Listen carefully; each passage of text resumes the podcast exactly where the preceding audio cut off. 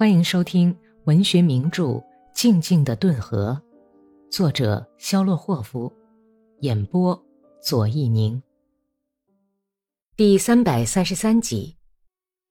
普罗霍尔和其余三个传令兵都保持着距离，跟在后面。格里高利和科佩洛夫并肩走着，继续谈着刚才的话题。格里高利用嘲弄的口气问道：“喂，你有什么不理解的呢？”也许我可以给你解释解释吧。科佩洛夫没有去理会格里高利话里的嘲弄意味和问话的形式，回答说：“我不了解你在这个问题上的立场，就是这么回事。一方面，你是一个为旧时代而战的战士；另一方面，请你原谅我用语尖刻，又有点像布尔什维克。为什么我是布尔什维克呢？”格里高利皱起眉头，身子在马上猛地往前晃了一下。我没有说你是布尔什维克，我只是说你有点像布尔什维克，还不是一样？告诉我哪点像？就拿你谈的你在军官们的交际场合的感受和他们对你的态度这个问题来说吧，你想要这些人怎么样呢？你究竟想要怎么样呢？科佩洛夫好心的笑着，手里玩弄着鞭子，追问道。他回头看了看正在热烈争论着什么问题的传令兵，就把声音放大一点说：“他们不把你当做自己人，高高在上，不平等待人，这使你很不舒服。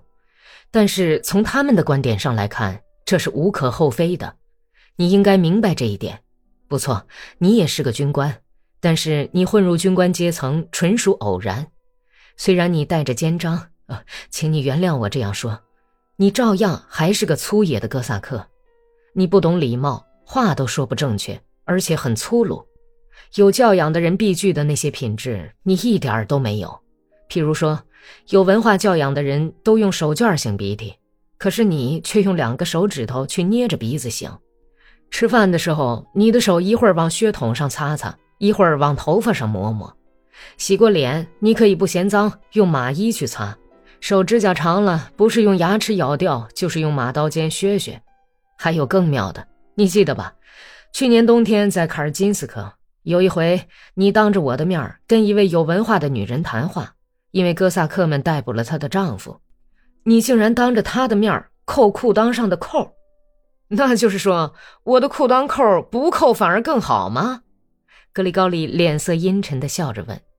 他们俩的马紧挨着，缓步而行。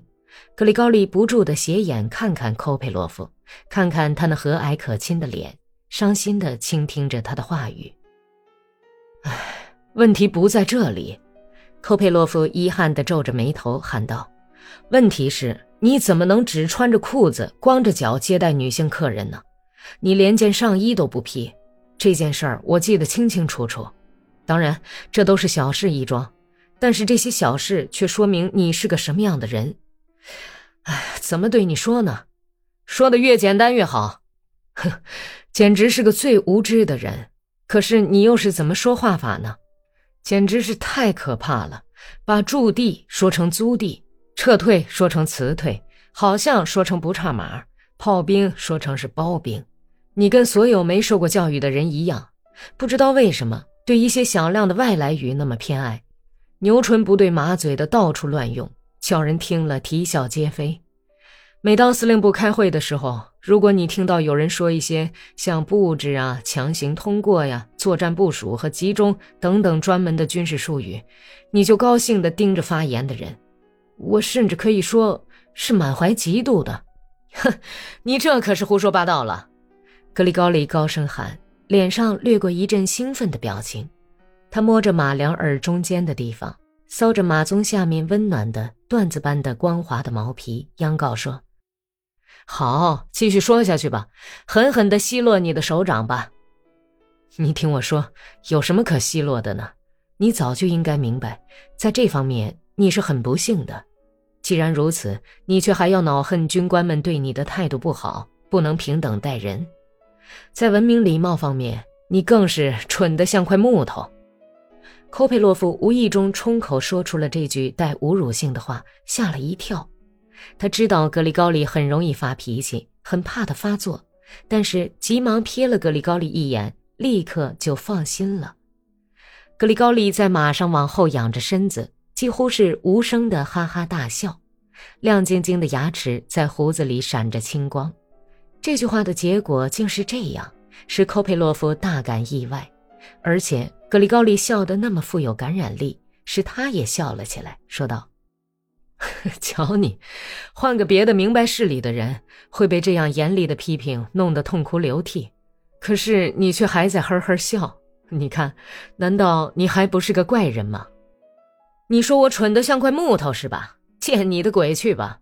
格里高利笑够了，说道：“我不想学你们那些交际花招和礼貌，这些东西我将来跟牛打交道时一点用处都没有。如果上帝保佑我能活下来，我还要跟牛去打交道。我不能把脚后跟一碰，对他们说：‘啊，请您动一动啊，秃头老牛！’哎，请您原谅我呀，花斑牛。”我可以为您挣一挣恶套吗，秃头牛阁下，花斑牛先生？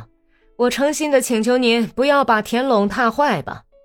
跟他们要简单明了，嘚儿哦，这就是对牛的全部不苏，不是不苏，是部署。科佩洛夫纠正他说：“好，就算是部署吧。可是有一点我是不能同意的，哪一点？就是你说我蠢得像块木头。”在你们这儿，我蠢得像块木头，可是你等着瞧吧，有朝一日我投到红军那边，在他们那儿我就不是块木头了，我会变得比铅还重。到那时候，这些文明礼貌、好吃懒做的家伙可别落在我手里，我会一下子把他们捏死。格里高利半真半假地说，然后把马一家，飞驰而去。